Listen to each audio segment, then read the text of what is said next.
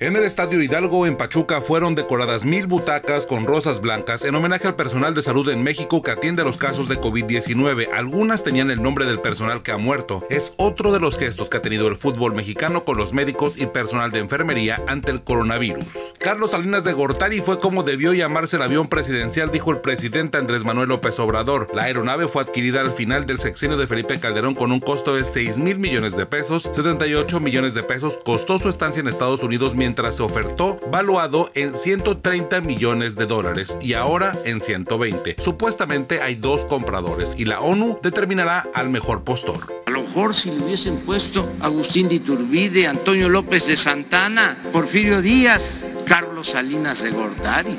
Con un pastel celebraron el primer cumpleaños de un bache en Iztapalapa. Los colonos comentaron que llevan solicitando la reparación de la vialidad y lo único que han visto es crecer el daño en la avenida Tezonte del crucero con Rojo Gómez en la Ciudad de México. Nemesio Ceguera El Bencho construyó su propio hospital en Jalisco para atenderse los problemas de salud que lo aquejan como la insuficiencia renal, reportó el periódico El Universal. El inmueble se encuentra en la comunidad jalisciense de El Acihuatl. Por órdenes del capo, el cártel Jalisco Nueva Generación, la atención médica solo es para él, su equipo de seguridad y los habitantes locales. El derrumbe del muro fronterizo que difundimos no fue a causa del huracán Hanna. Se trata de un video captado en el pasado junio de 2020, aclaró CBP, la Oficina de Aduanas y Protección Fronteriza de los Estados Unidos. El video en el que se derrumban paneles en el muro fronterizo sucedió en Deming, en Nuevo México, en el tramo en el que faltaban los anclajes. El gobernador Jaime Bonilla busca que la rumorosa considerada como zona protegida y de esa manera reubicar los aerogeneradores de energía eléctrica que le molestan al presidente de México Andrés Manuel López Obrador. Dice que ya iniciaron los trámites en Tecate para hacer el cambio que iniciaría con un pleito legal. Se declara zona protegida,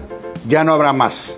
Y luego el proceso de reubicarlos a todos para que no estén contaminando. Ya es un proceso después. Primero paramos la hemorragia Miles de mujeres se han solidarizado con otras mujeres mediante el reto viral Challenge Accepted en el que usuarias de redes sociales muestran una fotografía en blanco y negro que les agrade y les recuerde un momento importante para sus vidas como señal de sororidad. Hay quienes aprovechan y escriben mensajes inspiradores, reflexivos e invitan a otras mujeres a sumarse. Altas concentraciones de aficionadas al off-road siguen acudiendo los fines de semana al vaso de la presa Abelardo L. Rodríguez en Tijuana. Aprovechan que no hay vigilancia en la zona del gobierno federal por parte de ninguna autoridad para hacer fiestas y competencias en el lodo. Continuamente celebran en un ambiente de anarquía.